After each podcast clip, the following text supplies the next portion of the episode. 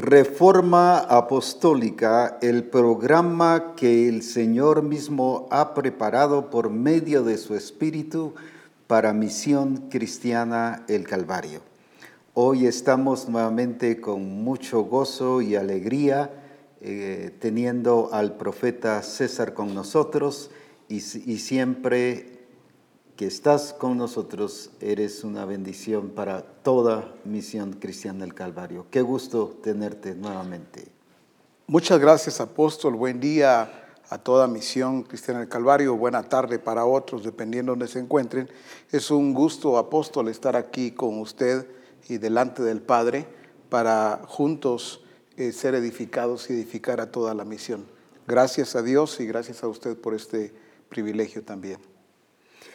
Hoy tenemos la oportunidad de mostrarles a ustedes el fruto de la siembra que han estado dando para reforma apostólica y para mí es una bendición presentarles ya dos cámaras totalmente nuevas. Hoy justamente las estamos estrenando como ustedes lo pueden ver aquí esa no es una foto, es justamente la cámara que se está usando en este mismo instante y son dos y alabamos a Dios por la provisión, por el esfuerzo de cada uno de ustedes en proveer y ahora están viendo el resultado.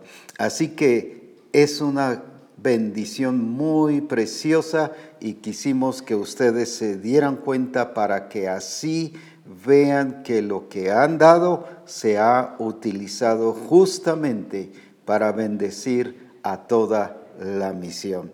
Así que es un privilegio y poco a poco seguiremos comprando el resto del equipo para que así podamos salir con mejor capacidad, con mejor alcance, con mejor eh, de todo para bendición de ustedes y para gloria y exaltación de nuestro Señor Jesucristo.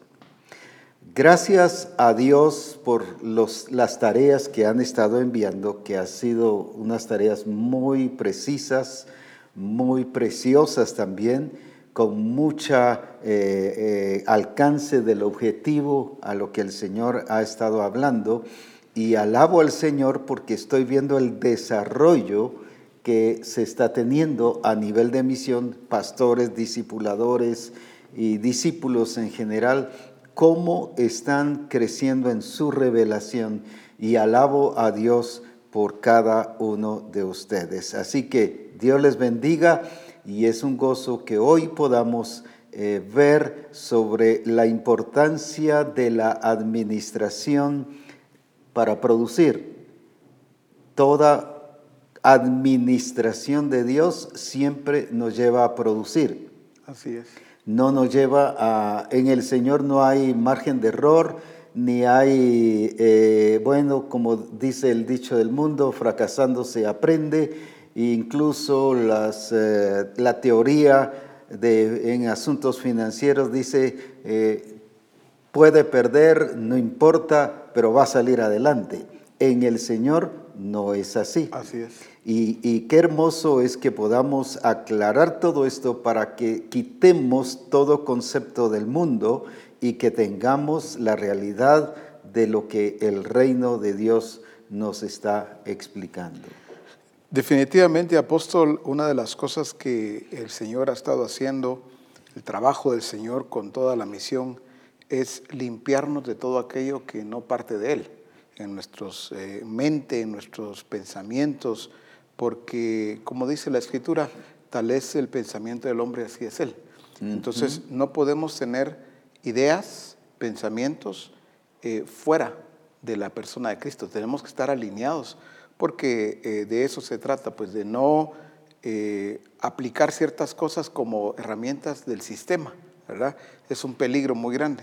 El Señor me está hablando, pero parte hago de lo que el Señor dice, pero parte utilizo esas herramientas que ahí están a la mano también. No, en el Señor debemos de ser muy cuidadosos y sobre todo celosos. Ese celo de Dios para hacer exactamente como Él ha mandado, utilizando los recursos de Él. Exactamente, porque solo lo de Él es lo que produce el fruto de acuerdo al objetivo de Él. Sí.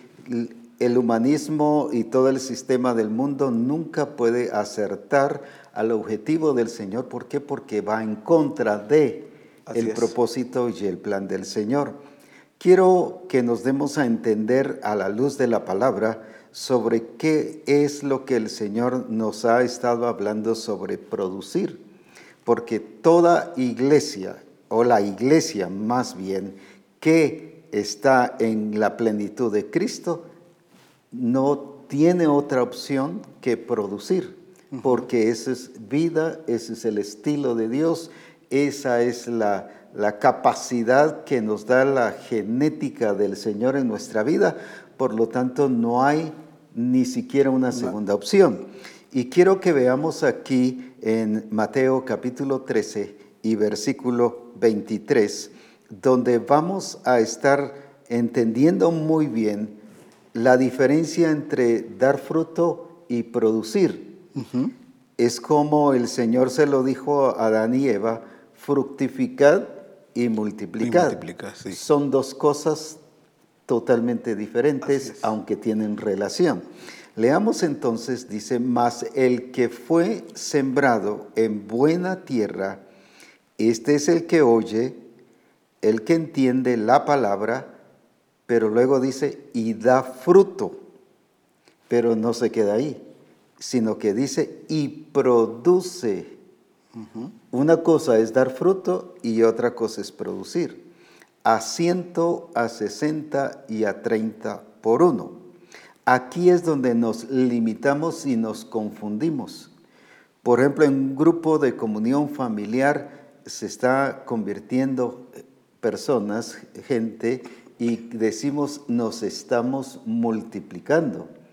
Y lo que realmente estamos haciendo es dando fruto.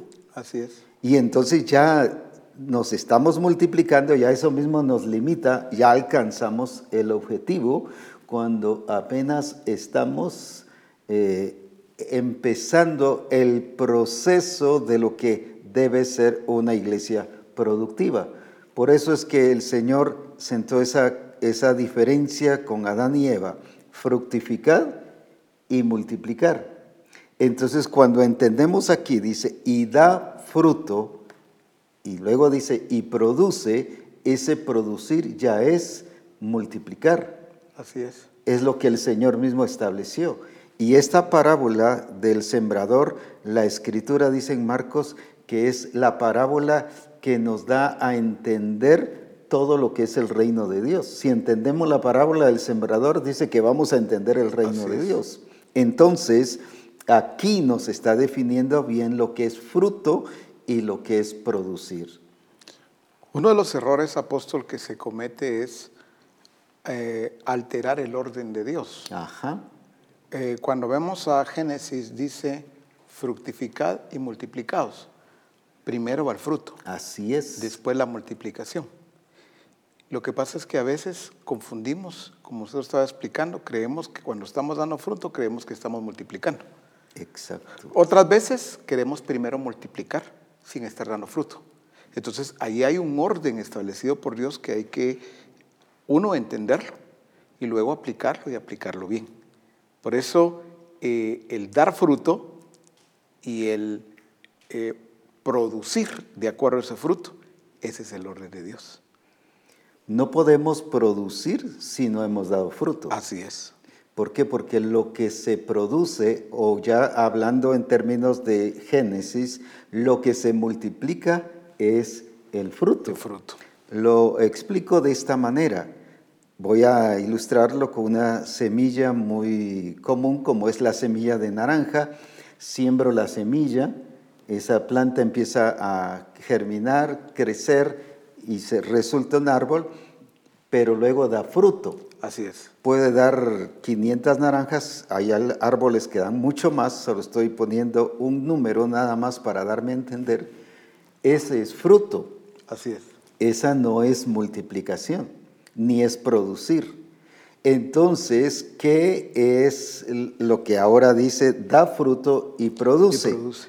que ahora yo siembro no la única semilla que sembré al principio, sino ahora siembro la semilla de las 500 naranjas que dio. Vamos a asumir que dio una semilla cada naranja. Generalmente dan tres, cinco o más. Entonces, pero solo para no hacer muy grandes los números, cuando yo entonces siembro las semillas de esas 500 naranjas, eso es lo que se llama producir o lo que en Génesis en el hebreo se llama multiplicar. Entonces, cuando entendemos esto, primero se siembra la semilla, crece el árbol, de ahí se da fruto. Pero el fruto es lo que produce y lo que se multiplica. Entonces, entendiendo esto, ya nos hace ver en la posición en que estamos, en la situación en que estamos viviendo como estilo de vida, ya sea financiero, sea evangelizando o en los grupos de comunión familiar o en la iglesia, decimos nos estamos multiplicando cuando en realidad lo que estamos dando es dando fruto. Sí ese fruto es el que se tiene que multiplicar. Si volvemos a Génesis apóstol, cuando el Señor dice que plantó un huerto y puso ahí al hombre, pero nos narra las escrituras que había toda clase de árbol frutal. Quiere decir que cuando Dios puso al hombre, dice que lo puso a labrar y a guardar la tierra. La pregunta es, bueno, si había cualquier cantidad de árboles frutales, diversos, diversos frutos, ¿por qué el Señor lo puso a labrar? Porque Él tenía que administrar todo ese fruto y tenía que producir, multiplicarlo. Eso es, o sea, por eso, porque podríamos pensar, bueno, pues si había cualquier cantidad de árboles frutales, ¿por qué ponerlo a labrar la tierra? ¿verdad?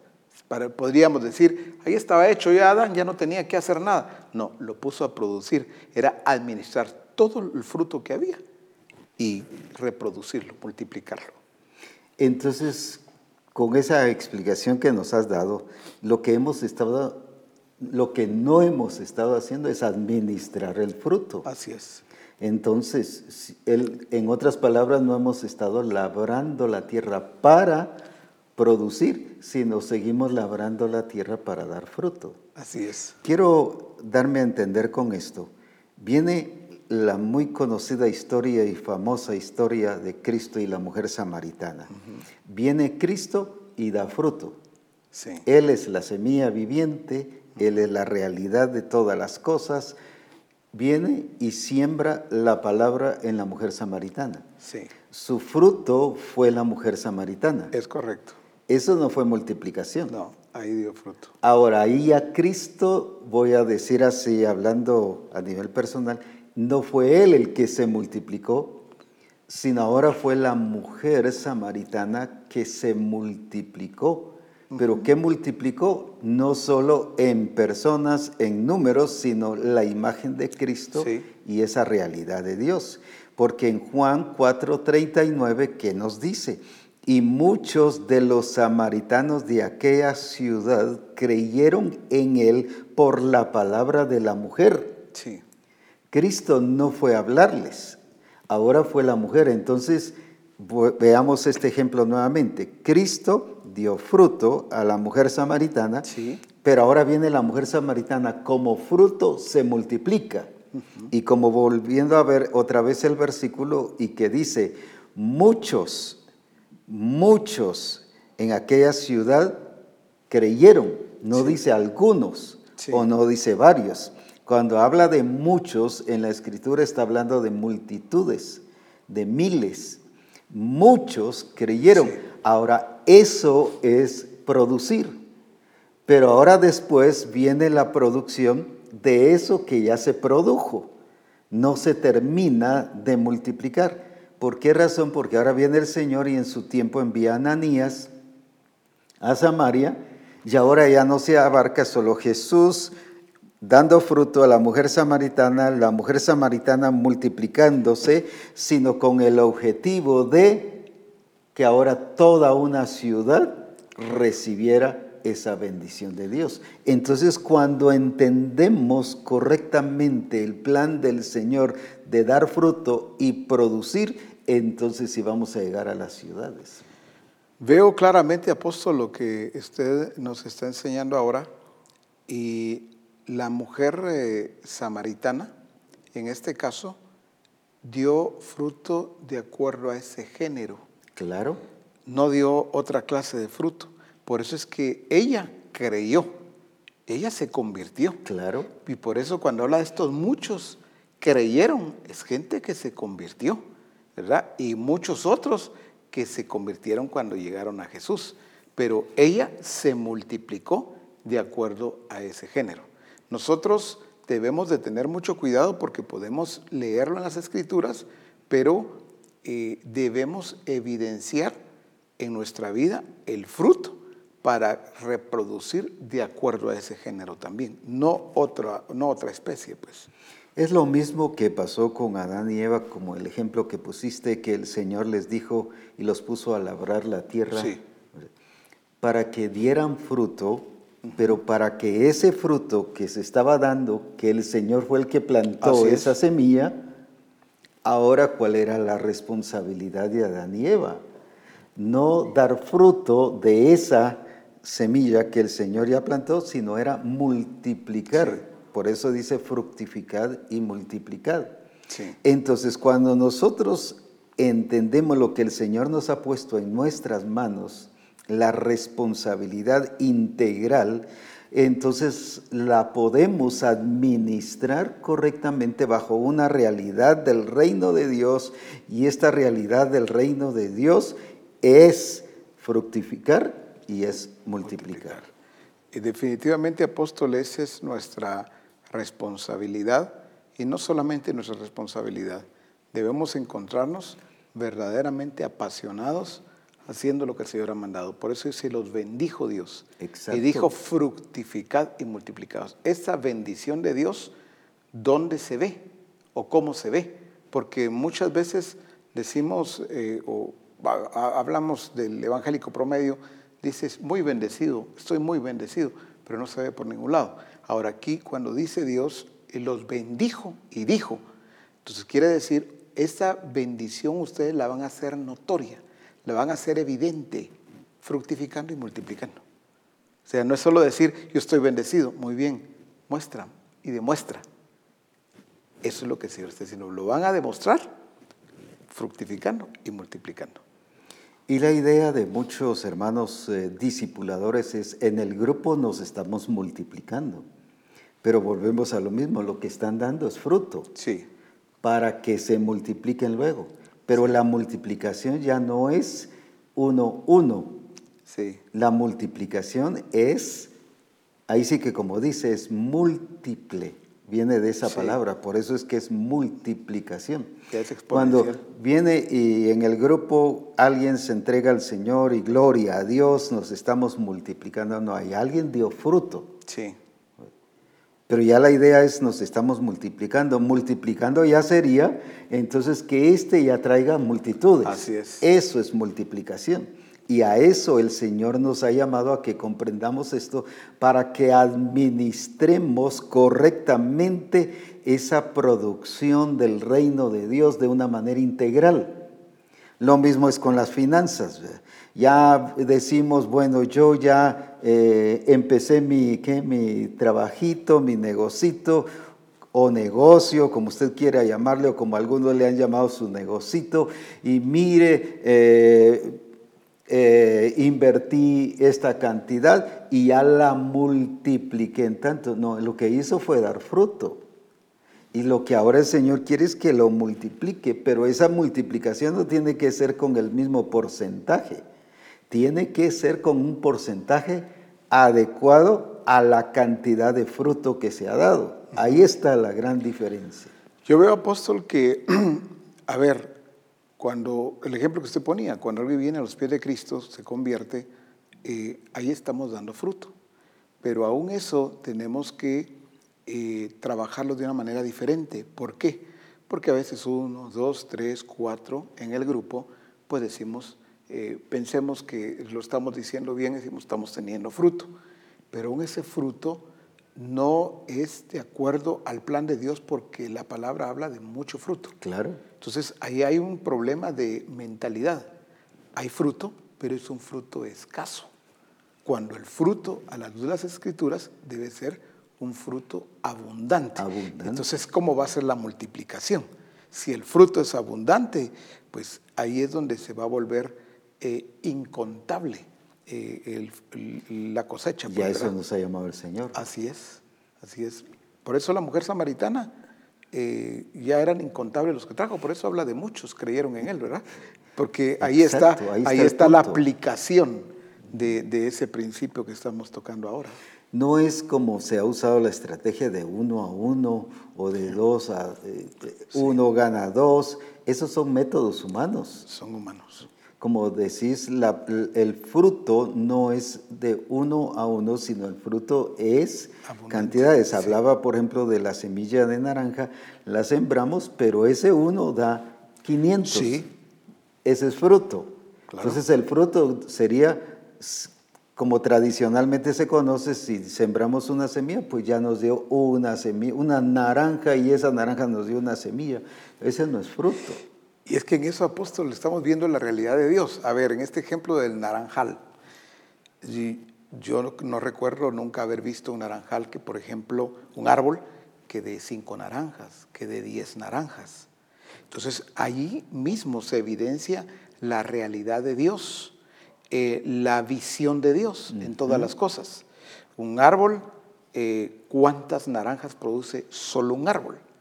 O sea, nos está hablando de abundante fruto.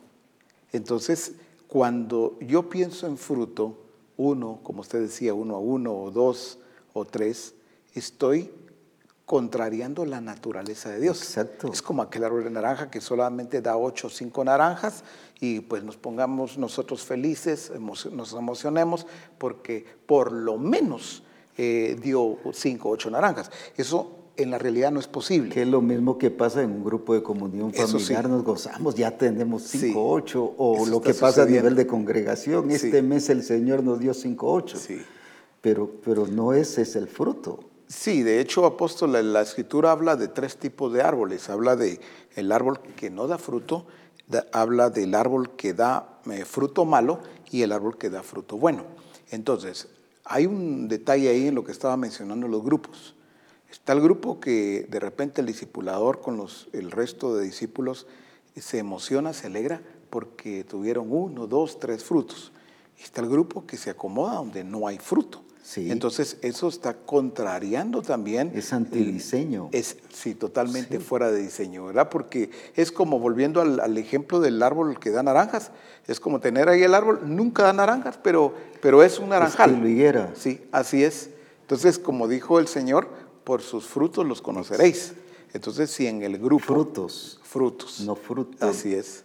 Entonces, si eh, en el grupo no tengo fruto, no estoy teniendo fruto, eh, estoy totalmente contrariando la naturaleza de Dios. Exacto. Si estoy dando, pero alguien puede decir, yo sí, por lo menos estoy dando fruto, apóstol. Uno que otro por ahí, pero no, también estoy contrariando la naturaleza Sí. de, de- de nuestro Padre, porque lo- la realidad divina es fruto abundante, es mucho fruto. O sea, totalmente distinto a no dar fruto o a dar fruto muy escaso.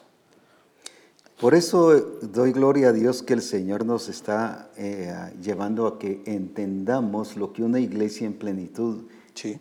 Va a manifestar y expresa y debe expresar Correcto. un fruto adecuado y correcto. No solo un fruto, sino estoy hablando del fruto correcto, o sea, la cantidad correcta que debe- debemos dar. Ya no digamos la multiplicación, que la multiplicación, en este caso, volviendo a la mujer samaritana, si ella trajo miles como fruto de ella, pero como multiplicación de Cristo, ahora imaginemos lo que el Señor está esperando de nosotros. Sí. Y no solo imaginémoslo, sino veámoslo a la realidad de la palabra, porque dice que da fruto y produce. Esa, ese es la buena tierra y como decías, ya eso es, ya no es conforme el diseño, si no es así. Entonces, por ejemplo, si vemos el de la parábola de los talentos, especialmente el que no dio fruto, el Señor le llamó siervo malo y negligente. Y negligente A pesar de que entregó lo que se le dio, la semilla. Algunos eh, reciben el grupo de comunión familiar con cinco y dicen, no, pastor, se nos fueron tres, solo dos hay, así que aquí está, por lo menos estoy entregando algo. No hay ahí pérdida, son números rojos.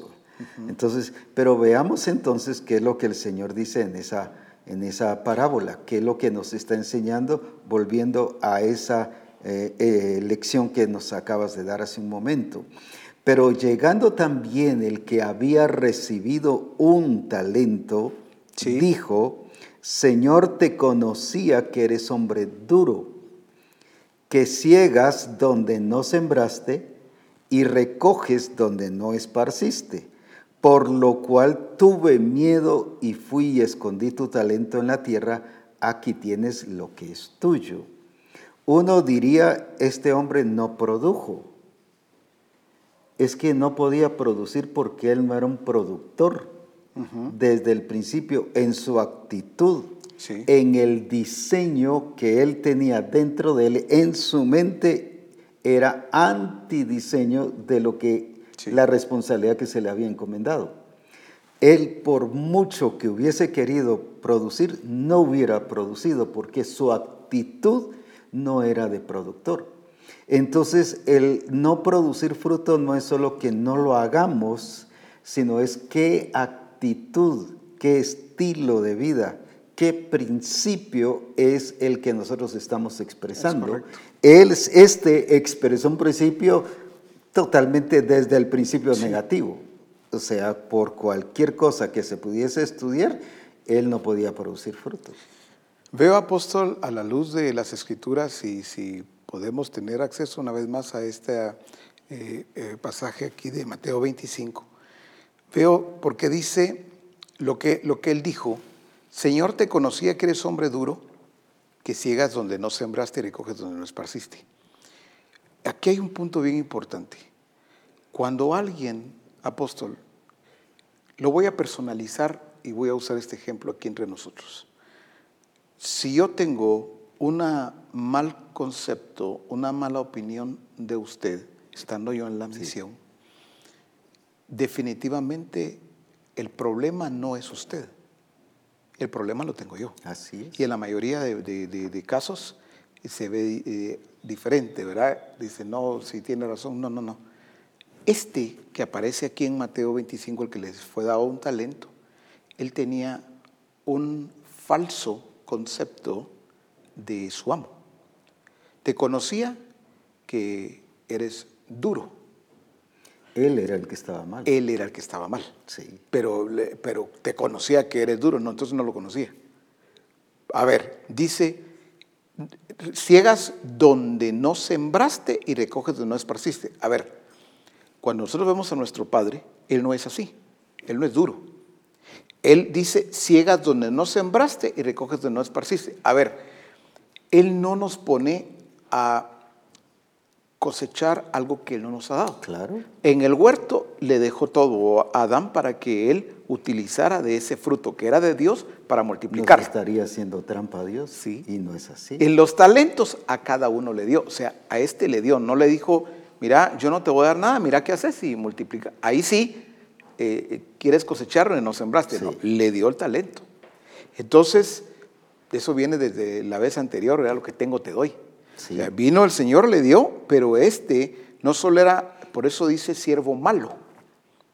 Malo no era, eh, eh, no, por, no, por, no eh, producir o multiplicar. Sino por tener una actitud negativa y contraria al diseño de que se le había encomendado. Es correcto. Esto nos lleva a un punto muy fuerte a nivel de iglesia y a nivel de familia y de empresarios y de todo lo que vamos, porque estamos hablando integralmente. Así es.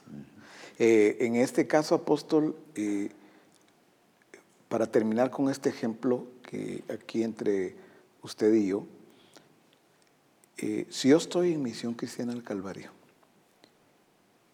pero tengo ideas equivocadas, conceptos equivocados, como queramos llamarle, acerca de usted como el, apóstol que se hubiera puesto al frente de la misión, entonces, eh, ah, no, el apóstol me exige, el apóstol me está pidiendo algo que, que no es, yo ya estoy con esa actitud.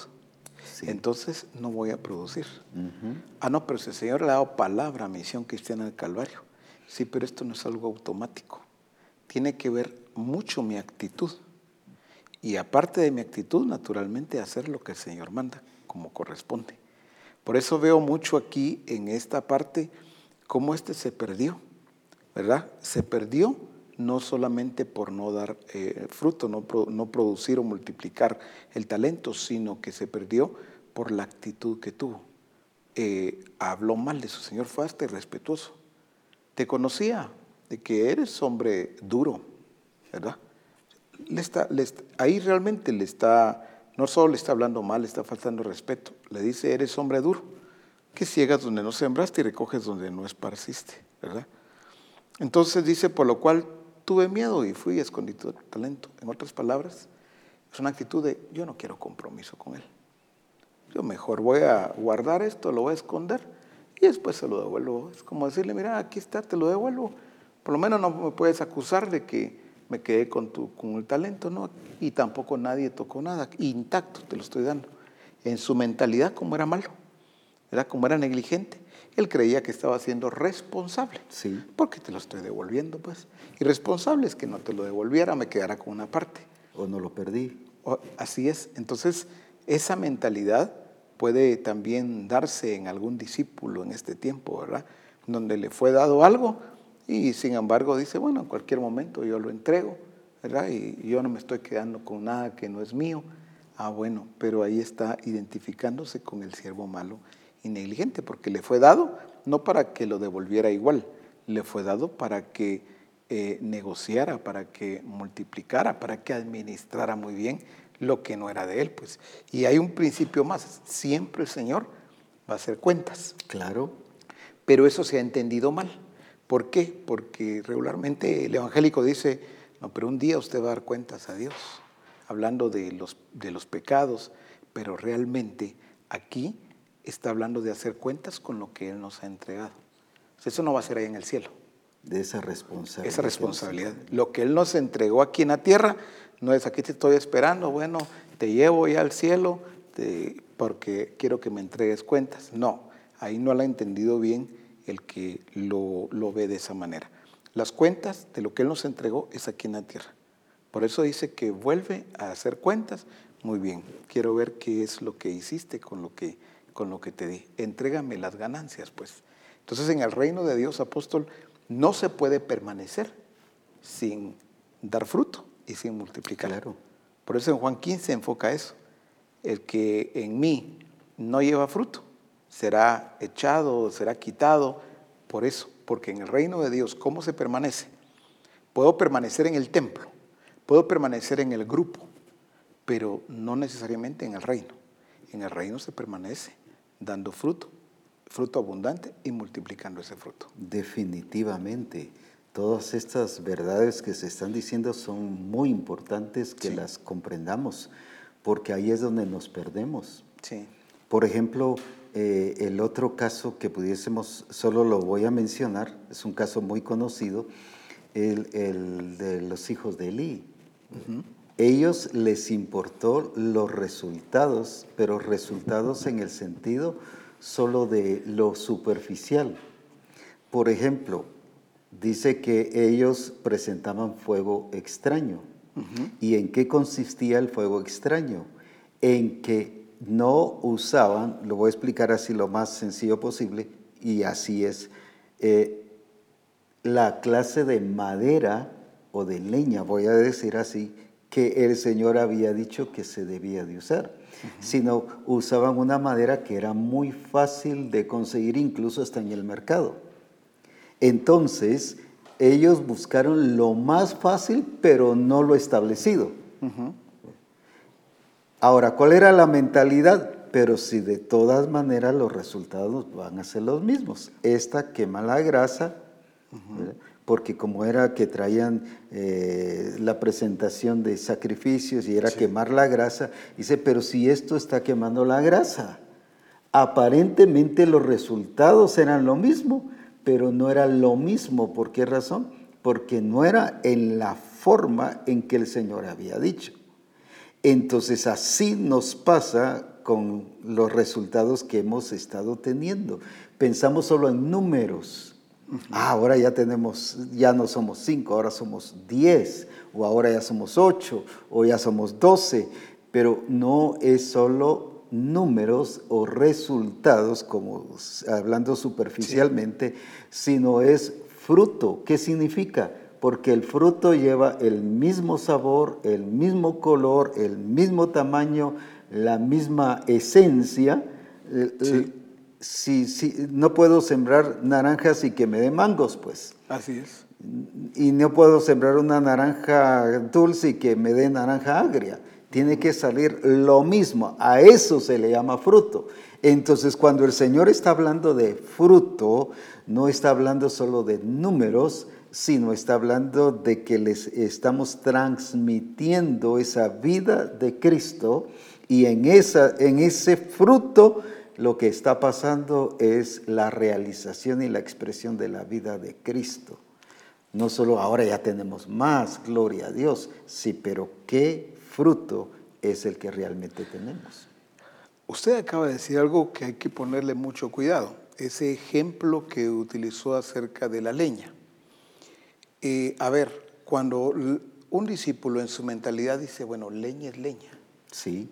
¿Por qué me están diciendo que tiene que ser de esta leña cuando yo aquí consigo de otra? Y esa, eh, ¿para qué voy a ir a buscarla a otro lado? Aquí la enciende más rápido. Sí. Pero aquí viene un punto bien importante, apóstol. ¿Qué pasa? ¿Por qué el Señor definió hasta esos detalles? Porque voy a poner un ejemplo. Si Él dijo esta leña, él sabe, no es algo caprichoso. Él sabe por qué está diciendo esta leña. Muy bien. Pero yo tengo aquí cualquier cantidad de leña, es diferente, pero al final leña es leña. Cuando tengo esa mentalidad, ¿qué va a pasar? Yo utilizo esta leña, pero ¿qué no me percato? Por ejemplo, esta leña, que no es la que el Señor dijo, esta se va a consumir más rápido, el fuego la consume. Quiere decir que entonces ahí hay más pérdida de energía, hay más pérdida de tiempo, hay que estar trayendo más y más lo que yo iba a hacer, por ejemplo, con una cantidad de leña que el Señor mandó, aquí cinco veces más, porque claro. cambié la leña, ¿verdad? Entonces parece que eso no tiene, no tiene sentido. Claro, cuando la mentalidad es así, apliquémosla a lo que estemos haciendo. Grupo de grupo.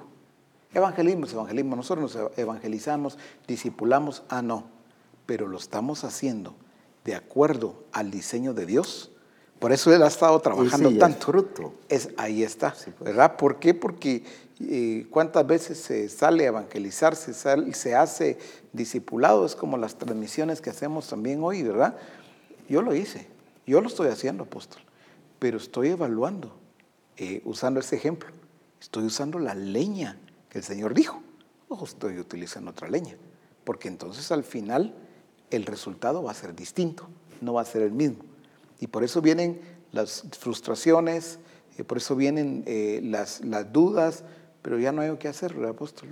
Yo, eh, si usted viera, yo he, salido a evangelizar, he sido obediente, pero a veces la obediencia fue solo al salir, pero no al hacer como él ha mandado. Por ejemplo, él dice, mi palabra no va a regresar vacía. ¿Qué palabra? Él pone el ejemplo, dice, así como la lluvia y la nieve desciende del cielo, riega la tierra, la hace germinar, así mi palabra. O sea, la lluvia no es solo para, algunos ven la lluvia como para mojarse, sí.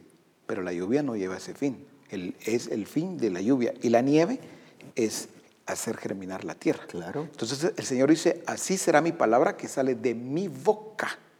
Entonces, produce fruto. Produce fruto esa palabra que sale de su boca. Pero si la que sale de mi boca no es la que salió de la boca de Él, Ahí ya cambié la leña, pues. O del pastor, o del discipulador, o del que discípulo que va a evangelizar. Entonces, ahí ya cambié, apóstol, eh, usando ese ejemplo, cambia la leña. Claro. Porque él dice, así será mi palabra que sale de mi boca, allá en Isaías 55, allá hará lo que yo quiera, será prosperada. Pero entonces, ¿por qué no prospera cuando yo evangelizo? Y ya, yo ya fui a toda la colonia y ya fui a los diferentes barrios, pero la gente no quiere, está dura, apóstol. No necesariamente. Puede ser que no estoy sintonizado con la palabra que sale de la, boca de él. Exacto. Entonces, a ver, de mi boca sale otra palabra o sale la de él, pero la mezclo con la mía. Ya, ya hay una mezcla. Entonces, el fruto ya no es perfecto. El fruto ya no es completo. Y el fruto que da, en el, se da en el reino de Dios, son frutos perfectos, son completos. O sea, cuando decimos perfectos, permanecen. sí, cuando decimos perfectos es sin defecto, apóstol. Así es. Entonces, esa es la mujer samaritana, ¿qué fruto produjo? Fue un fruto de acuerdo al género de, lo que de la semilla que se sembró en ella. Entonces, ese es lo que tenemos que poner cuidado. Ahí es donde se cumple su palabra, no regresó vacía. No regresó sino vacía. cumplió su propósito. Así es. Entonces tenemos que poner cuidado nosotros cuando decimos, yo he evangelizado, Sí. ya fui a toda la colonia, ya no hay a dónde Pero más con ir. fuego extraño. Con fuego extraño, utilizando otra leña, ¿verdad? Y creyendo yo que estoy haciendo lo que el Señor me manda, pero no, ahí hay un, un buen punto. Si no tengo el resultado que el Señor ya dijo, los frutos que Él ya dijo, entonces debo revisar lo que estoy haciendo. La falla nunca va a estar en Él, Eh, en lo que yo hago sí. Ese es el punto para todo siervo, sierva del Señor, asistente, discipulador, eh, todos los discípulos en general. Es que cuando no está, se está dando la calidad de fruto, hay que revisar inmediatamente el proceso o el procedimiento, cómo lo estoy haciendo, porque no hay falla en lo que el Señor ha determinado. Lo que ha pasado también es que pensamos al estilo mundo, al, al sistema del mundo, que si no se puede de esta forma tenemos otra opción. En el reino de Dios solo hay una opción, no hay dos. Así es. Cuando yo pienso que tengo otra opción, si no me sirve esta, pues me va a servir esta otra, entonces ahí ya me salí del diseño, aunque siga en, la igle- en el templo, aunque siga en el grupo de comunión familiar y aunque sea el pastor de la iglesia predicando el diseño y sea el- todo, todo lo demás superficial que aparentemente pareciera que estoy en el diseño, pero desde el momento en que no lo hago de acuerdo como el Señor quiere, desde allí se convierte en fuego extraño. Y eso ya es otra opción. Sí. Y esa otra opción ya es carne. Así es. Ya viene influenciado por el sistema del mundo y el sistema del mundo lo maneja, dice la escritura, el diablo, la serpiente antigua. Entonces, por esa razón, cuando yo invierto un dinero sobre algo y no me resulta y agarro otra opción y no lo que el Señor me dijo que yo debo hacer y cómo lo debo hacer, sino yo, bueno, pues entonces por arreglar y por ver con el supuesto fruto, que son resultados, ya dijimos, pero entonces estoy buscando opciones. Sí. Eso, desde allí me estoy saliendo del diseño. Sí. Si yo estoy realizando mi trabajo con opciones, si no resulta aquí, pues bueno, vamos a trabajar así en el trabajo, o la familia, si la familia no va por acá, eh, la opción sería esta otra. No, todo, todo, todo, o la empresa, todo lo que hagamos tiene que ser acorde a lo que el Señor dice y cómo lo dice y como dijo Jesús, y lo hizo igualmente. No solo hizo lo que se le dijo, sino lo hizo todo igual como él había dicho que había que hacerlo. Sí, usted mencionaba el fuego extraño y al final alguien podría decir, fuego es fuego. Sí. Pero es un fuego... y que- de todas maneras consume la grasa. Sí, Pero pero, no es, es pero así. es, es un fuego en este caso que el Señor desconoce. Así es. En otras palabras, si lo aplicamos correctamente, puede ser un grupo que el Señor está desconociendo, Claro. ¿verdad? Porque dice el O Señor... una función pastoral o- que el Señor está también desconociendo. función pastoral, o ¿verdad? apostólico, Sí, profético. es correcto, porque eh, sin embargo la mentalidad o la idea es, yo, yo, mire, fuego eh, yo produje ese fuego, pues hice ese fuego. Sí, pues, pero si no es de acuerdo a lo que el Señor ha mandado, si es un fuego extraño, pues otra vez va a ser desconocido en el grupo por el Señor. En el grupo, encontrarme con que estoy haciendo un grupo. Y el Señor dice, pues fíjate que yo lo desconozco, porque no hay nada ahí de lo que yo he dicho. Por ejemplo, si hay religiosidad o si hay estrategias humanas. Sí. Hay mezclas, ¿verdad?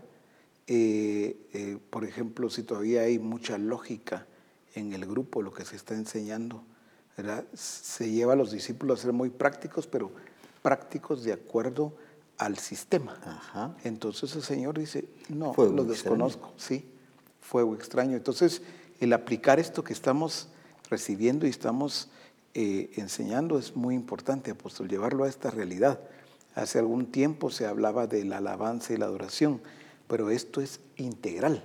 O sea, el fuego extraño no, no es solamente puede darse en la alabanza y la adoración, puede darse en la realización de ese grupo Claro. de comunión familiar, adiestramiento, ¿verdad? Por eso cada uno de los que tenemos, eh, de hecho todos tenemos la responsabilidad, los que estamos ya desarrollando este discipulado, este evangelismo, debemos de revisarlo.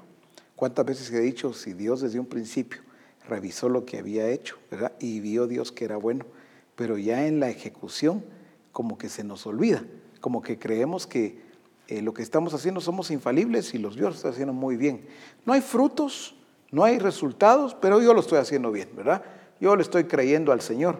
Ese es un falso refugio. Claro. Es un falso refugio porque si no hay resultados, no hay frutos, debo revisar lo que estoy haciendo. La- a la higuera no la dijo, qué bonita, está, guau, qué hojas más bellas, todo verde. Sí. Él no vio eso. Él Sí. lo que vio él Sí. fue a buscar fruto.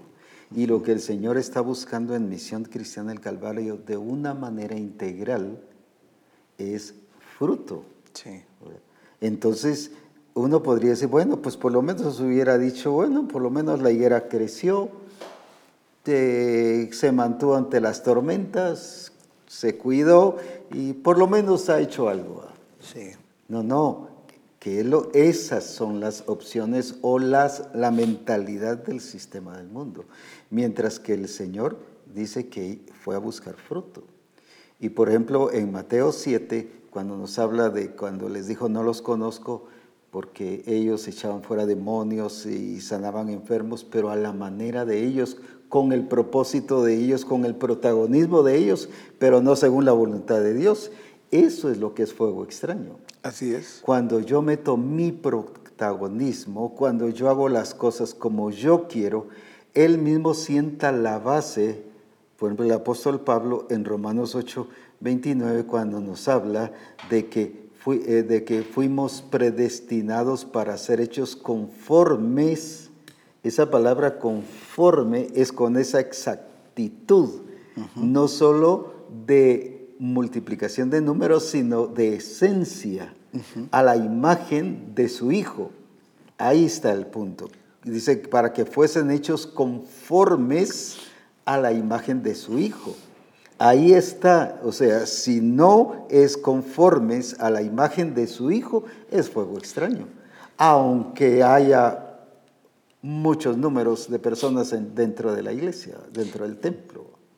Fíjese, apóstol, que veo en Oseas capítulo 10 y verso 1, podemos ir juntos, dice acerca de lo que estamos hablando ahora mismo, esa higuera eh, podía estar seguramente muy bonita, eh, frondosa y, y muy verde.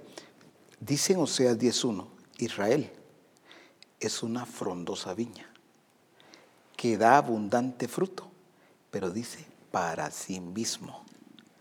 Entonces me llamó mucho la atención. ¿Por qué? Ya la porque, intención. Sí, porque, a ver, se puede estar dando fruto, pero un fruto distinto en el sentido De propósito. sí, se cambió el propósito. O sea, yo velo por mi propio interés, Protagonismo el personal. protagonismo personal, ¿verdad? Eso es lo que yo busco, yo quiero sobresalir.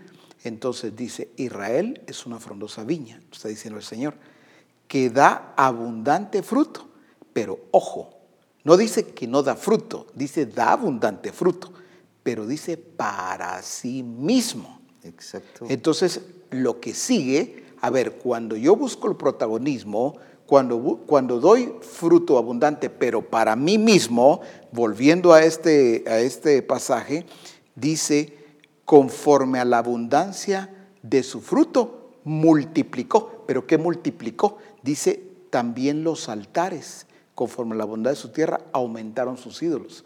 O sea, cuando cambio el propósito, entonces yo sí doy abundante fruto, pero para mí mismo, entonces voy a multiplicar ya lo que no es de Dios, como, como pasó allá en Génesis 5 con Adán, ¿verdad? Entonces aquí esto es bien importante, apóstol, porque aplica en todas las esferas. Por ejemplo, cuando yo velo por mis propios intereses, por ejemplo, ¿cuántos discípulos hoy, eh, todo su tiempo, su energía, su esfuerzo está en su trabajo, en su negocio, sus negocios? Y todo lo del Señor está descuidado. Ahora, descuidado lo del Señor, aunque me conecte, aunque esté en las reuniones en línea, en las reuniones de grupos, lo que fuera, puedo tener descuidado lo que es del Señor.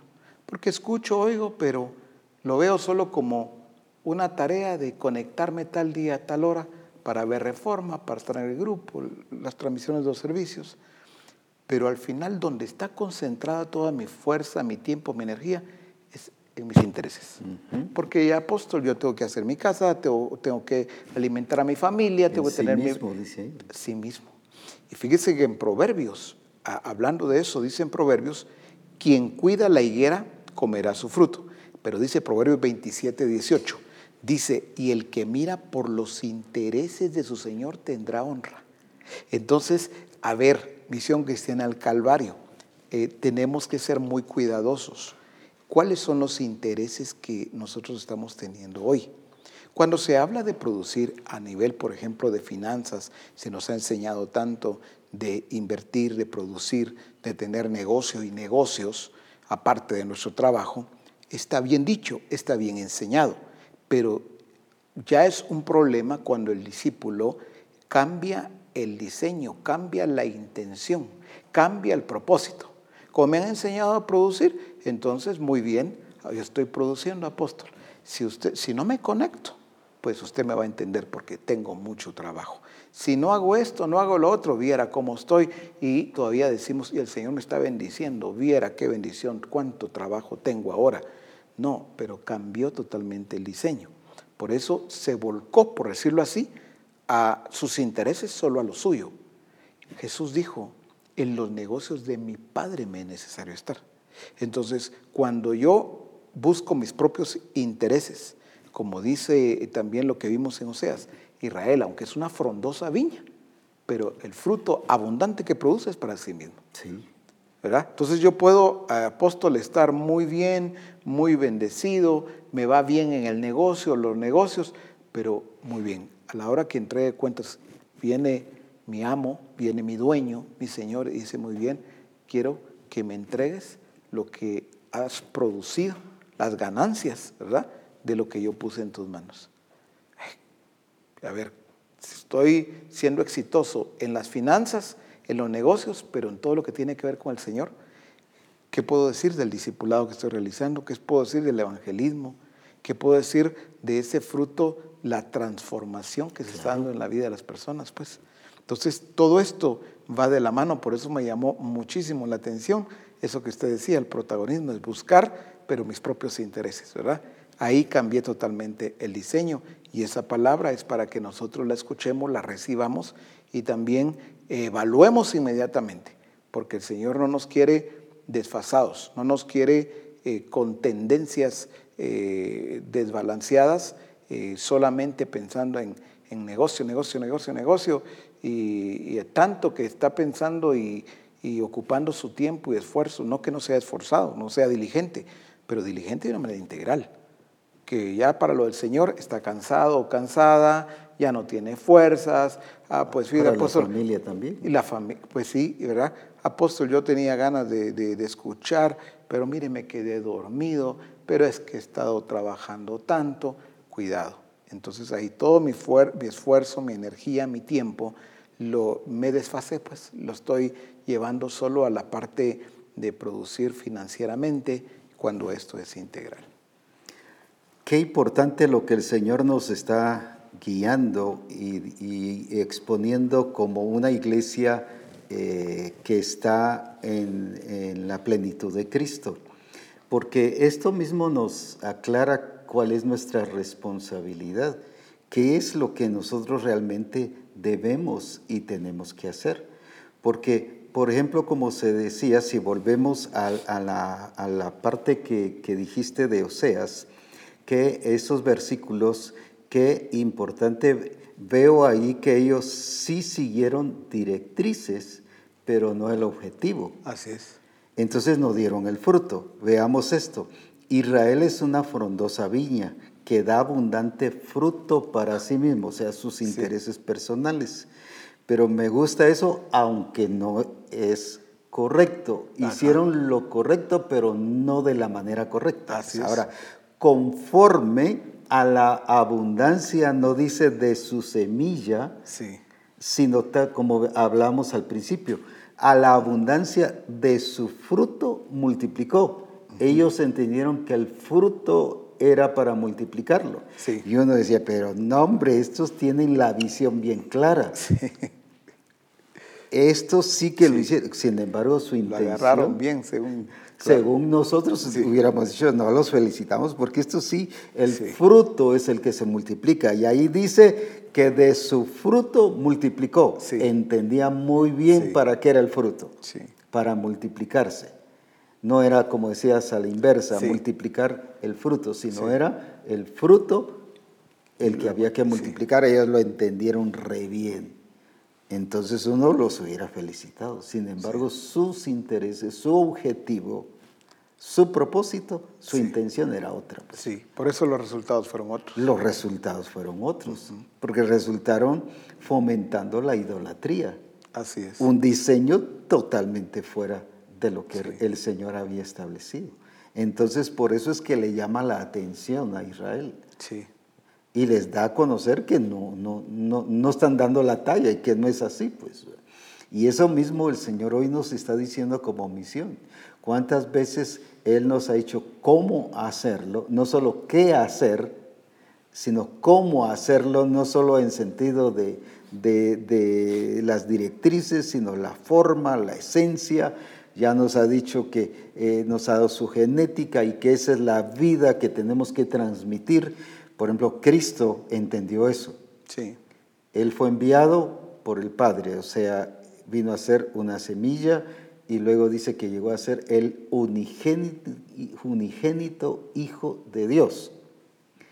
Pero para ser el primogénito Hijo de Dios, que ya después la Escritura dice el primogénito Hijo de Dios en Romanos 8, ¿qué pasó? No solo vino porque tenía personas que se habían congregado y se habían involucrado al discipulado de él o a la congregación, sino eh, eh, en este caso porque había transmitido qué cosa, su esencia, su misma vida, su genética, y por eso es que se llama primogénito entre muchos hermanos. sí, Entonces el término hermano no solo es un dicho en la congregación, es una expresión que estoy diciendo, el hermano tiene la misma genética que yo tengo y que nosotros tenemos la misma genética de Cristo. Pero no es por decirlo, sino es porque he transmitido esa vida, esa genética al evangelizar correctamente y adecuadamente, como dicen las escrituras, volvemos a esa palabrita de hoy, sin fuego extraño, sino dando lo que realmente debemos dar. Lo que tengo te doy, tengo a Cristo, es a Cristo que te doy. Lo que hizo la mujer samaritana les fue a dar a Cristo, no les fue a hablar de Cristo solamente, sino les dio a Cristo y por eso regresaron transformados. Cuando veo apóstol de, eh, a ver, cuando Dios dice a la tierra que produzca hierba verde, produzca árbol, que da frutos según su género, según su especie, yo veo que en la aplicación en nuestra vida es exactamente lo mismo. vamos a producir fruto igualmente cuando es de acuerdo a la genética que nosotros Por tenemos. eso es fruto. Por eso es fruto. Lo que usted decía es un Lo ejemplo. demás serían resultados. Sí, lo que usted decía hace un momento, y Jesús como primogénito entre muchos hermanos, pero hermanos naturalmente de acuerdo a esa misma Mm. Así genética. Iguales a Él. Iguales a Él. Entonces, ¿qué es lo que pasa, apóstol, cuando eh, nos preguntamos, pero yo no entiendo por qué los hermanos, cuánto les enseño, pero yo no veo cambios, no veo que sean transformados? Entonces, toda la dirección es hacia allá pero realmente cuando lo estamos haciendo de acuerdo a la genética que nosotros tenemos, no puede haber otro fruto. Tiene que es lo que hizo la mujer samaritana. O sea, no le trajo gente a, a Jesús eh, solamente emocionada, le trajo gente que había creído, se convirtieron. ¿Y cuántos otros más se convirtieron a escuchar a Jesús? Pero a ver, si Ni lo, porque Jesús les iba a dar comida. Hoy Sí. vengan al grupo porque viera que hay unas, que un coffee break o como decimos aquí en Guatemala, refacciones riquísimas que se dan y la gente va por la comida. Sí, así es. Cuando no va por, Eh, que- por la guía exacta de lo que debe ser. Por su presencia, pues, ¿verdad? O sea, por eso es que hoy hay cualquier eh, eh, distractor. Algunos utilizan algunos eh, eh, mecanismos que pa- no parecen malos para atraer. No, no Fuego no- extraño. Eso es fuego extraño. No necesitamos buscar formas que estamos pensando. Fíjese que un hermano tuvo una idea, un asistente, un discipulador, y que vamos a hacer esto para poder atraer gente. No. Aquí eh, la mujer samaritana, que es un ejemplo muy claro para nosotros, no necesitó de eso. Recordemos que ella tenía un pasado que seguramente muchos la conocían. Sin embargo, Que pudo haberse de tropiezo para de- ir a evangelizar. Así es. O hubiera producido gente solamente curiosa, pero si trae a muchos convertidos entre toda esta gente. Entonces, ¿qué pasa? Como pastor, como siervo de Dios o sierva del Señor, eh, asistente, discipulador, tenemos que tener cuidado. Se ha dicho varias veces desde aquí en Reforma que no se trata solamente de hablar bien o hablar bonito, es que el fruto va de acuerdo al árbol. Entonces, eh, dice que un árbol bueno no puede dar fruto malo. El árbol bueno va a dar fruto bueno. Entonces, la conversión genuina en cada uno de nosotros debe de producir ese fruto genuino, ¿verdad? Entonces, no, no, hay, no hay pierde, pero eh, parece que hay a veces como eh, una dualidad en esto. Eh, ¿Por qué? Porque hablo bien, hablo bonito, enseño bien las escrituras, pero lo que todos ven es otro fruto. Sí. Ahí está el punto, ¿verdad? No es que enseño bien, enseño bonito, pero no, no, demues- no muestro ni demuestro. Con otra esencia. Sí, es, ahí está el punto, que no estoy cuidando la esencia, la genética, y si algo el Señor dijo allá desde Génesis fue árbol que dé fruto según su género, Exacto. según su especie. Ahí estaba ese principio. No le estoy diciendo den fruto como sea, con tal que den fruto, no, sea fruto de acuerdo a, la, a la genética, en este caso a la, eh, el- a la esencia, al género que el Señor determinó. Entonces, el ejemplo veo la mujer samaritana eh, muy lindo, saqueo. Sí. Saqueo cuando tuvo una conversión genuina. Entonces, yo veo a esta gente, cuando se acercaron seguramente Saqueo, porque él dijo, si he defraudado a alguno, y él había defraudado a muchos, se lo devuelvo cuadruplicado. Vieron la conversión. No vieron a un saqueo solo hablando bonito. Esta gente, ahí tuvieron que, tuvieron que haber conversiones después al ver a un saqueo transformado. No es conversiones solo porque les estaba devolviendo su dinero cuadruplicado. No es que estaban viendo la transformación. Eso es lo que el Señor está hablando también a cada uno de nosotros en toda misión cristiana del Calvario. En otras palabras, no los quiero solo hablando bonito, no solo hablando bien. Quiero que todos vean el fruto, porque cuando ven el fruto me van a honrar a mí. En esto es glorificado mi Padre, dijo Jesús, en que llevéis mucho fruto. Entonces, ese fruto va a glorificar al Padre y va a traer no uno, dos, tres convertidos, va a traer eh, cantidades Claro. eh, eh, ma- masivas pues de gente convirtiéndose a Dios.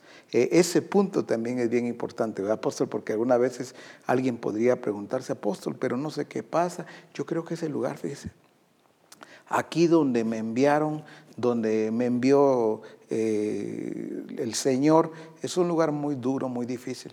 La gente no tiene dinero, la gente es de escasos recursos. Mira, aquí cuesta mucho, pero yo creo, ah, no, si yo estuviera en tal otro lugar, ah, yo, ahí estuviera produciendo un montón. Creemos que el problema es el lugar, la gente, pero realmente un administrador que produce, donde quiera que vaya, va a producir apóstol.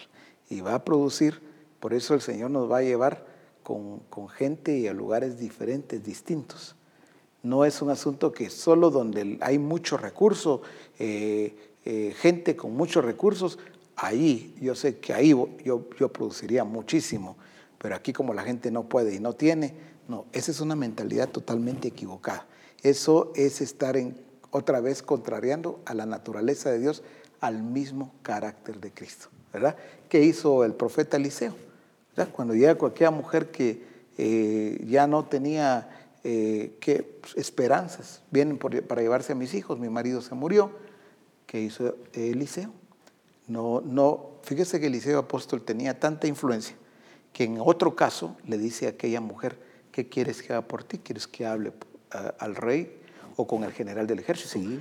Pero con esta otra mujer, entonces, ¿por qué no le dijo, por ejemplo, el profeta Eliseo, ah, vienen a cobrarte y llevarse a sus hijos, déjamelos a mí, voy a hablar con ellos? Y seguro, el profeta Eliseo hubiera podido pararlos y detenerlos, ¿verdad? Y, y les habla de parte de Dios y no toquen a ninguno de estos, de los hijos de ella, porque era eh, su esposo que falleció, era un siervo, un profeta, los hubiera detenido de cualquier forma. Pero no, él entendió que lo justo es que si le debía a estos, que se les pagara. Así Entonces la llevó, la sacó de ese estado del profeta Eliseo. ¿verdad? Entonces, pero un, un- un estado eh, muy, en lo humano, muy difícil. Lo mismo el profeta Elías. El Señor la manda con una viuda y dice el Señor, no habían otras viudas pues en aquellos tiempos. La mandó con una viuda que no tenía prácticamente nada. Pero dice que de ahí se quedó comiendo aquella viuda con su hijo permanentemente. La sacó de ese estado también. Entonces, cuando un siervo de Dios, siervos eh, o discipuladores que fuera, creen que no les ha ido bien por el lugar donde fueron puestos, eh, donde fueron enviados, ahí la gente no tiene eh, recursos, la gente ahí no quiere, ahí hay mucha pobreza, no entendieron a Dios. Si a mí Dios me lleva a un barrio muy pobre, a una colonia muy pobre, a un asentamiento, pues yo entendería el plan y el propósito de Dios. Él no me envía a un asentamiento, no me envía a una colonia, a un barrio donde hay una pobreza extrema para que yo me adapte a ellos y yo sea parte del montón, de la colonia, del barrio, del asentamiento, pues yo voy a ser uno más también. Aquí todo el mundo eh, tiene escasez, yo también. No entendía a Dios. Me envió ahí para hacer luz. Y yo no puedo ser luz, lo siento mucho, no puedo ser luz estando debajo de la mesa. Sí, no sé. Yo necesito, para hacer luz en ese asentamiento, colonia, barrio, como le quieran llamar, ciudad, voy a hacer luz porque se va a evidenciar cómo Dios honra a los que le honran. Se va a evidenciar que Dios está conmigo. Y es así como se van a convertir, porque van a ver. Él mismo sienta al principio cuando le dice a los discípulos, mirad los campos ya están blancos para la siega, ya está listo para la cosecha. Y cuando está hablando de cosecha, no está hablando de uno, uno, o de uno, dos, o de uno, cinco, como decíamos, sino está hablando de una cosecha, pero abundante. Así es. Y, y ya están los campos listos. Y en otra parte que dice, la cosecha ya está lista. Entonces, cuando el Señor nos está enviando hacia las naciones, lo que Él nos está diciendo es que la cosecha ya está lista. Así es. Que el trabajo ya está hecho. Lo que tenemos que ir es con la acción de Dios, con la forma de trabajar de Dios, con la intencionalidad de Dios para llevar su misma esencia y entonces producir ya no solamente el fruto, sino ahora producir que ese fruto produzca según el propósito y el plan del Señor. ¿Qué fue lo que hizo Isaac hablando en términos materiales? Pues, él lo que hizo fue, como decías, en circunstancias difíciles, en un lugar que todo lo tenía contrario, la cultura era contraria, una cultura de pobreza, de mediocridad y cuántas cosas por enemigos, por todos enemigos, críticas, murmuraciones. Sin embargo, él le creyó a Dios e hizo las cosas como el Señor le había dicho. Ahí está el punto. Entonces, pero en la forma en que lo dijo y cuál fue la cosecha. La cosecha fue, dice, y produjo, me gusta mucho esa palabra, y produjo al ciento por uno. Sí. Ya no fue solo uno, uno. Sembré, voy a decir así, 20 eh, dólares de inversión ahí, pues ahora, gracias a Dios, ya tengo 40. No, él dice que cosechó al ciento por uno. Eso es la verdadera inversión y producción que tiene una iglesia que es administradora de los misterios de Dios, de acuerdo a los principios del reino de Dios, pero no solo en sentido financiero, sino integralmente. Entonces es un desatar de una vida abundante. El Señor mismo dijo, el ladrón no viene sino para hurtar y matar, yo he venido para que tengan vida y la tengan en abundancia. Y no está hablando solo financieramente, sino en todo sentido, o sea, una cosecha abundante en todas las cosas.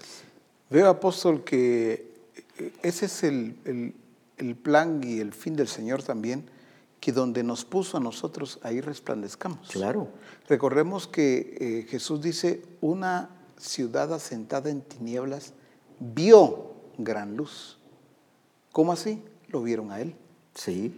Entonces, yo estoy, volviendo a ese punto, en el barrio, en la colonia, en la eh, ciudad, asentamiento, donde fuera, ahí deben de ver a Cristo a través de mí. Exacto. Pero ¿cómo? Ese desarrollo. Es que ¿cómo van a saber que Dios está conmigo, apóstol? Ah, no, porque yo lo ando diciendo. No, pues sin decirlo, deben verlo. Así es. A Isaac, justamente, le dijeron, eh, lo buscaron y le dijo Isaac, ¿y ustedes para qué me buscan? Si ustedes a mí me rechazaron, ustedes me echaron incluso, ¿para qué me buscan? Y les dice, me impresiona esto, es que hemos visto que Dios está contigo, le dijeron. Y sabes qué, venimos para hacer un pacto. No solo nos dijiste que Dios está contigo. hemos visto que Dios está contigo. Entonces me llama tanto la atención porque dicen, por eso venimos para hacer un pacto. ¿En qué consiste el pacto? No nos vayas a hacer daño.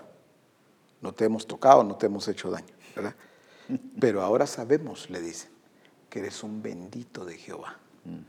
Si mi hermano, mi hermana, mis hermanos que nos están viendo y escuchando, logramos recibir esto de la manera correcta, es que un bendito de Jehová, por favor, donde quiera que esté, donde quiera que vaya, va a ser notorio no por las razones equivocadas que ya dijimos, no porque busca sus propios intereses y lo que ya se dijo, ya lo entendimos, pero debe ser notorio porque cómo van a glorificar a Cristo.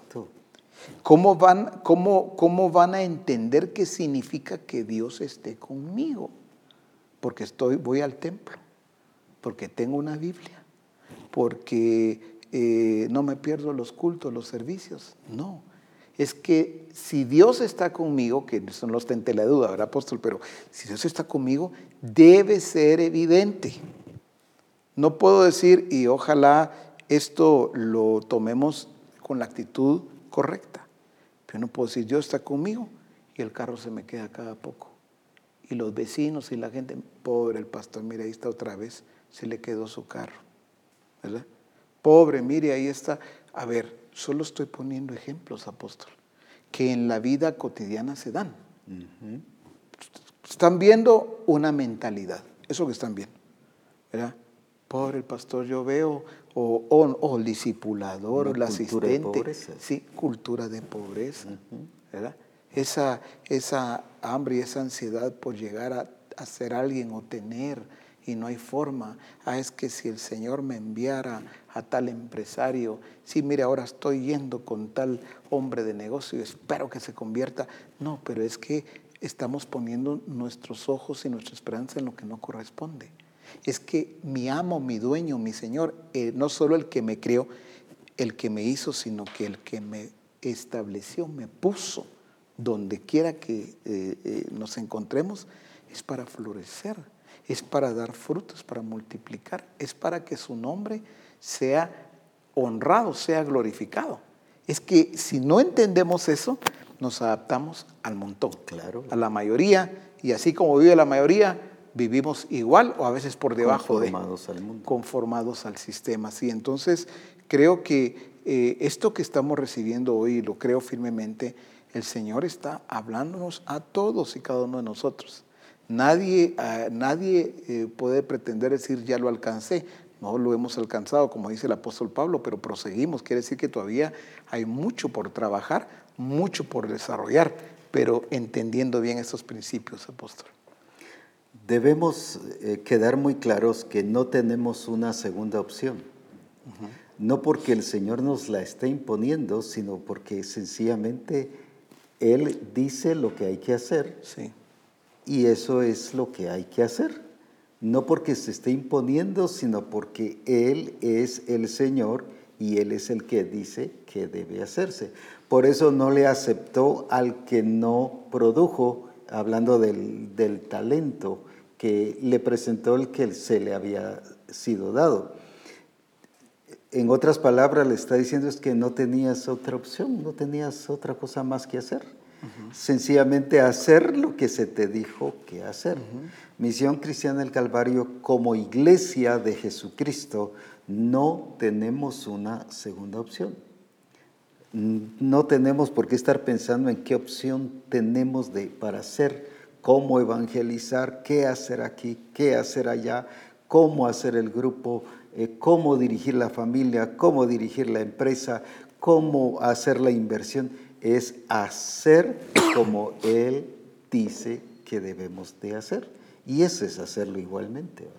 Creo firmemente, apóstol, que eh, en todo este tiempo algunos se quedaron ensimismados, se quedaron solamente ahí en el templo y esperando, pidiendo a Dios que ya termine esto de la pandemia.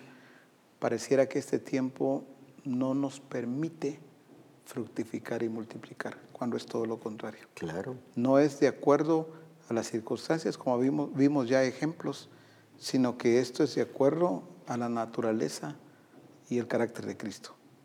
O sea, no importa si estaba con una mujer samaritana, si estaba con saqueo, donde fuera que estuviera, él siempre estaba dando fruto y multiplicando el fruto. Por eso le seguían las multitudes, ¿verdad? Pero entender esto, que Jesús siempre produjo fruto, fue un administrador, un fiel administrador de eh, los misterios de Dios, fue un fiel admini- administrador al producir, pero producir a la manera de Dios. No cambió nada. Por eso es importante eso que usted está diciendo.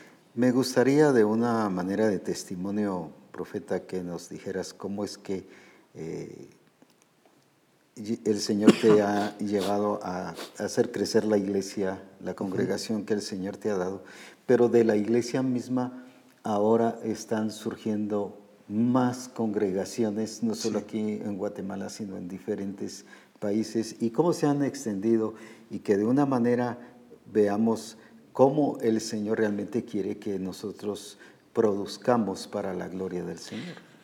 Bueno, apóstol, eh, he entendido primero, eh, siempre lo he creído firmemente, que la clave está en aquel que Dios puso al frente. Así es. pastor, ¿verdad? independientemente si leemos profeta, apóstol.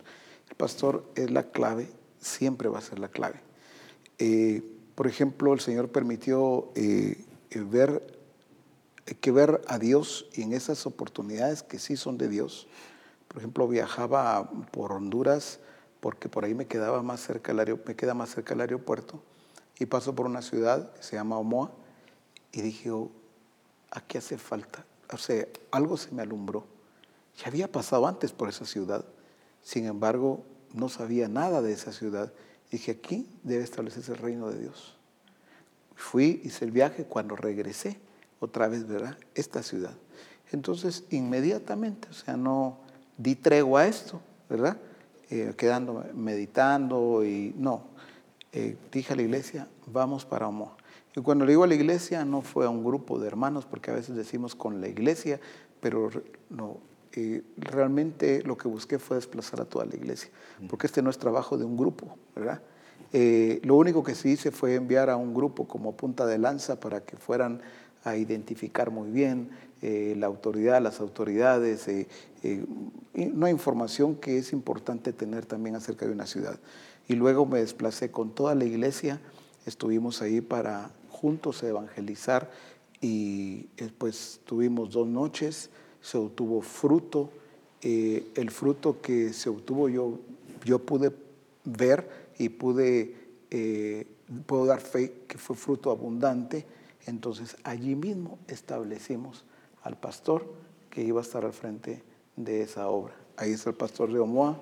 A partir de ese momento ya fue la responsabilidad de ellos como siervos de Dios. Tenemos en Omoa, también el Señor nos permitió abrir obra eh, en Santo Tomás, también tenemos obra en Tecpan, eh, abrimos eh, obra también en a ver, aquí en Guayaquil, Ecuador, básicamente ahí tenemos una familia, pero buscando siempre las oportunidades.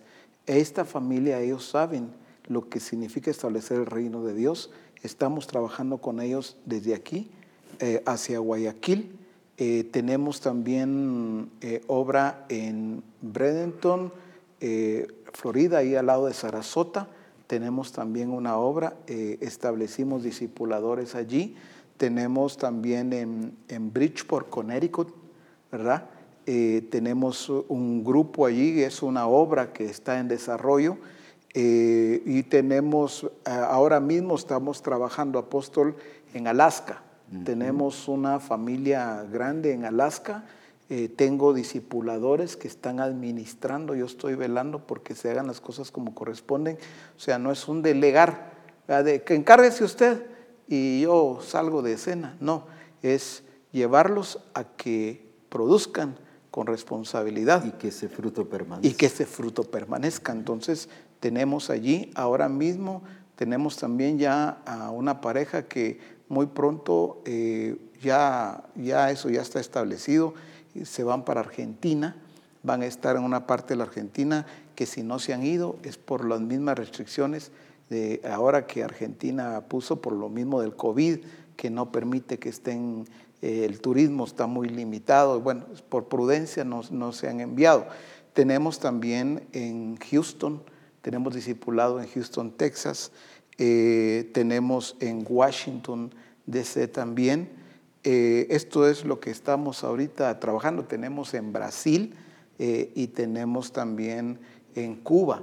Entonces, a ver, yo no me quedé pensando solamente en la iglesia, en eh, la congregación, sino más bien en llevar a la congregación a que se desarrolle, porque esto es a que produzca fruto. Entonces, en la semana usted puede ver, aparte de los grupos que realizamos en, en casa, en Puerto Barrios, usted va a ver un desplazamiento en línea, por supuesto, de están los discipuladores que están trabajando permanentemente y, yo evaluando lo que están haciendo en cada una de estas obras y estos discipulados que tenemos en, los lugares que he mencionado. Y, y, gracias a Dios vamos muy bien, va muy bien el desarrollo porque usted dijo algo muy importante, frutos permanentes. Sí. Porque no me gusta y no, no voy a hablar de algo que realmente no es permanente. Donde entramos, ese es el fin, lo que el Señor ya estableció. Eh, os he puesto para que vayáis y llevéis fruto y vuestro fruto permanezca. Porque si no sería solo como decimos aquí en Guatemala, llamará de tu saber. Solo menciono lugares y qué bonito, pero pasado mañana o al final de la noche, podría decir, ya no existe, solo quedó como algo, eh, un registro de, información y al final no hubo nada. No, no, no. Creo que los testimonios debemos de darlos con responsabilidad, con veracidad, porque en eso es glorificado nuestro Padre, ¿verdad? Entonces no, no busco que hagamos algo que no buscamos llamar la atención. Lo que queremos es establecer el reino de Dios, pero también extenderlo. Son dos cosas diferentes. Porque puedo establecer el reino de Dios y ahí me quedé. No, el reino de Dios hay que extenderlo. Por eso Isaías, ¿verdad? Eh, ensancha el sitio de tu tienda, no se hace escaso. Entonces, a eso he llevado a la iglesia. O sea, no soy alguien que yo lo estoy realizando y la iglesia no. Esto es un trabajo con toda la iglesia. Entonces, me gusta mucho eh, lo que se está realizando, lo que, lo que estamos viendo, la, la, mano de Dios realmente en medio de esto, nos falta muchísimo. La iglesia sabe, apóstol, de que con lo que estamos realizando ahorita o lo que hemos realizado, no podemos quedarnos y decir, ya estuvo, ya lo hicimos. No, hace falta muchísimo. Estoy continuamente eh, hablándoles y llevándolos a las naciones. En eso estoy persistiendo, ¿verdad? porque ese es el trabajo que me corresponde.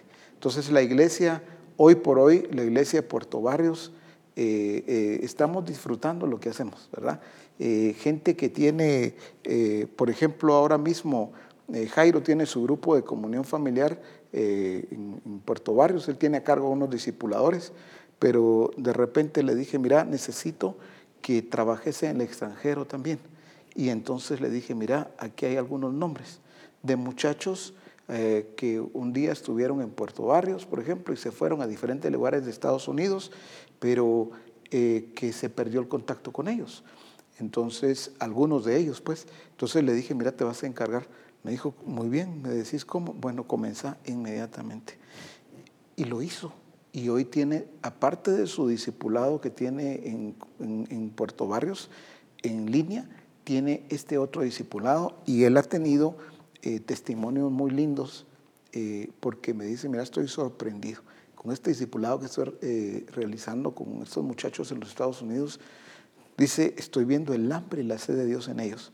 Tanto, dice que tengo algunos que están trabajando, por ejemplo, dice, van en el freeway, pero como tienen que ser ellos muy responsables y muy cuidadosos, dice, pues no pueden poner la transmisión en, video, pero sin audio y me dice, aquí voy, aquí estoy conectado, Jairo, qué bendición estar contigo, estoy listo para escuchar lo que el Señor eh, quiere. Si escuchas algún ruido es porque aquí voy manejando en el freeway, eh, porque voy de un lugar a otro y tengo mucho trabajo, pero no se pierdan el discipulado. Entonces, veo que ellos están creciendo, pero Jairo también está creciendo, claro. se está desarrollando. Entonces, no es un testimonio aislado si hablara de testimonios de cada uno de los eh, discípulos, independientemente que sean asistentes, eh, discipuladores, lo que están realizando en Puerto Barrios, en, las áreas que ya mencioné o en el extranjero, la verdad es que está haciendo eh, un discipulado muy lindo, apóstol, y, líbrenos el Señor de quedarnos ahí también, ¿verdad? Porque hay mucho más que, que avanzar, que extendernos sin descuidar casa la responsabilidad, porque ese es otro punto bien importante, ¿verdad? No es que vamos afuera y adentro lo tenemos todo descuidado, no, todo debe ser como ya fue establecido. La, senda del justo es como la luz de la aurora que va en aumento. Nada de retroceso, nada para atrás. Los, lo que tenemos que trabajar eh, perfeccionándolo, pues perfeccionémoslo. Aquí se nos pasó esto por alto, bueno, corrijámoslo inmediatamente. Pero no es una presión.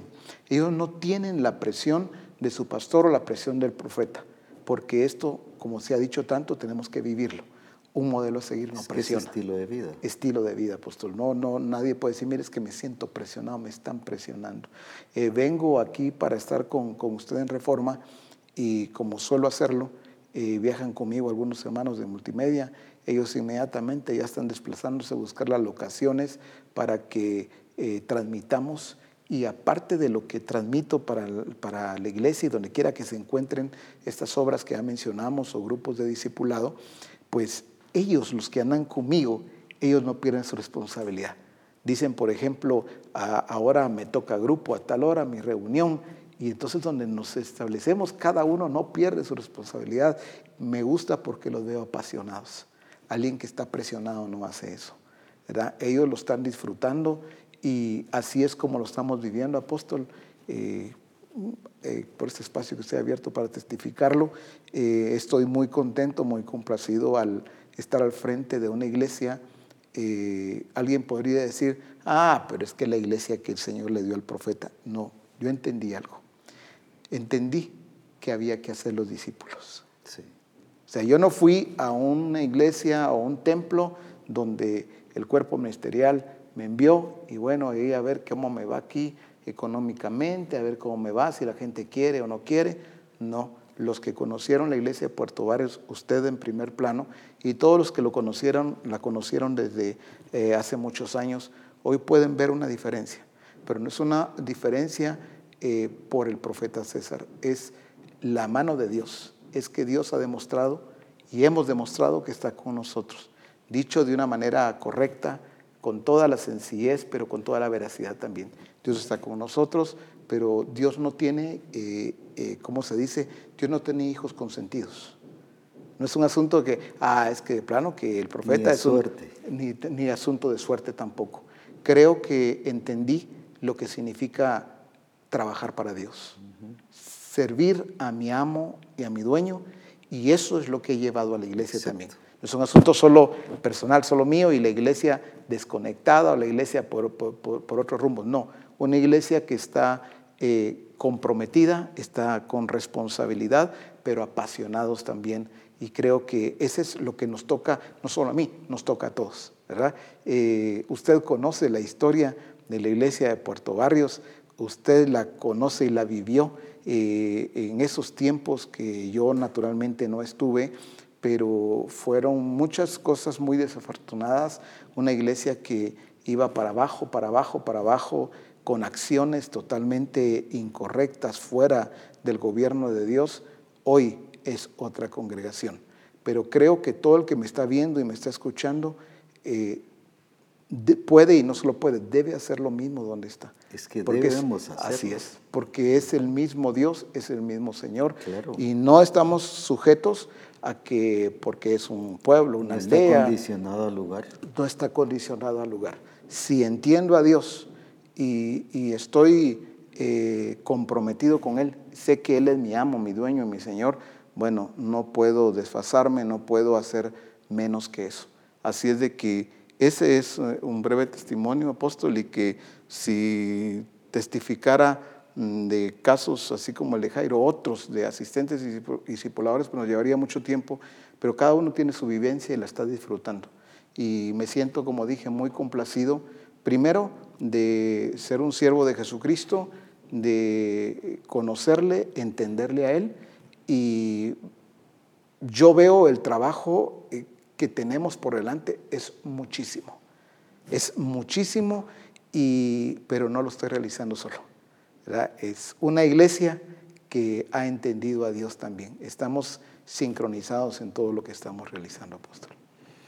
Esto nos demuestra que todos no solo lo podemos hacer, sino que lo debemos hacer. ¿Por qué? Porque es lo que el Señor ha dicho que eso tenemos que hacer, producir fruto y el fruto debe producir, o sea, multiplicarnos para la gloria de nuestro Señor Jesucristo. Quise que escucháramos este testimonio para que viésemos que este tiempo de pandemia o de dificultad de congregarnos no está impidiendo ni estorbando a ese crecimiento y a ese desarrollo, sino han sabido aprovechar las diferentes plataformas para servir a Dios y crecer y multiplicarse. Pastores, discipuladores, discípulos de Jesucristo, es el tiempo que ya nos pongamos las pilas con los instrumentos y los recursos que Dios nos ha dado y que podamos aprovechar a lo máximo todas esas plataformas que ahora podemos llegar a cualquier nación y a cualquier persona de, de, de, cualquier país a hablarle de Jesucristo y a, a establecer allí el reino de Dios.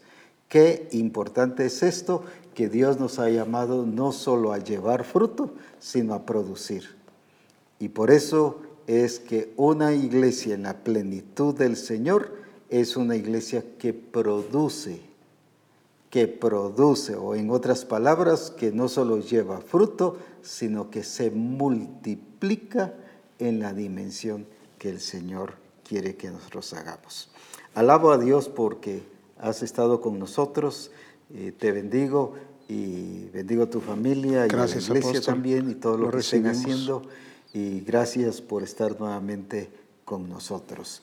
Personalmente quiero agradecer también a todas a todos los hermanos que han estado enviando sus mensajes, sus tarjetas de felicitación y quiero decirles que me he gozado muchísimo, estoy feliz de lo que Dios está haciendo, porque ahora hasta en diferentes idiomas y dialectos me están enviando tarjetas y felicitaciones y bueno, hace una bendición tremenda y en videos o mensaje hablado, o sea, están usando los diferentes recursos y yo alabo a Dios por ello.